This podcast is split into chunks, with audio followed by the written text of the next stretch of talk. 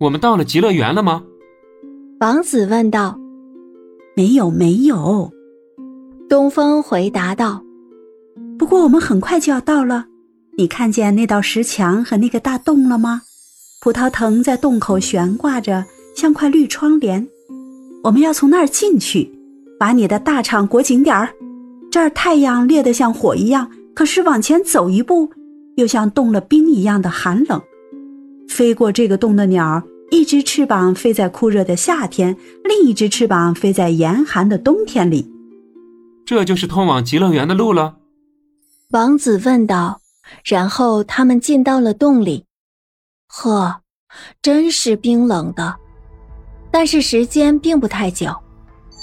东风伸开了它的双翅，翅膀闪闪发光，就像最明亮的火一样。天啊，这是什么样的洞啊！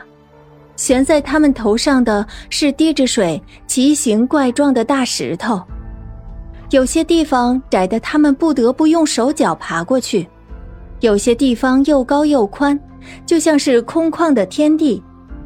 看上去，这里很像是墓地教堂，里面立着许多发不出声的风琴管和成了化石的棋子。我们一定是顺着死亡的道路走向极乐园的，王子说道。但是东风一个字也不回答，他朝前指指，最美丽的蓝光照映着他们。头上的石块越来越像雾霭，最后变得十分清亮，就像是月光中的一块白云。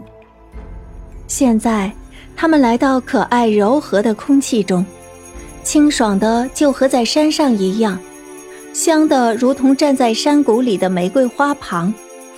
有一条像空气一样清洁明亮的河在流淌，鱼儿都像是银子和金子。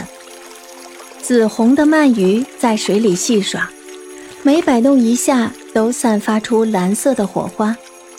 宽阔的睡莲叶子的颜色如同彩虹，花朵则散出橘红色火焰一般的光芒。河水所养育的花朵，就像油养育着灯，不断的燃烧发光一样。一道很坚实的大理石桥，雕琢的十分精巧细致。像是许多彩带和玻璃珠子架在河上，通向幸福岛。那边极乐园的鲜花盛开着，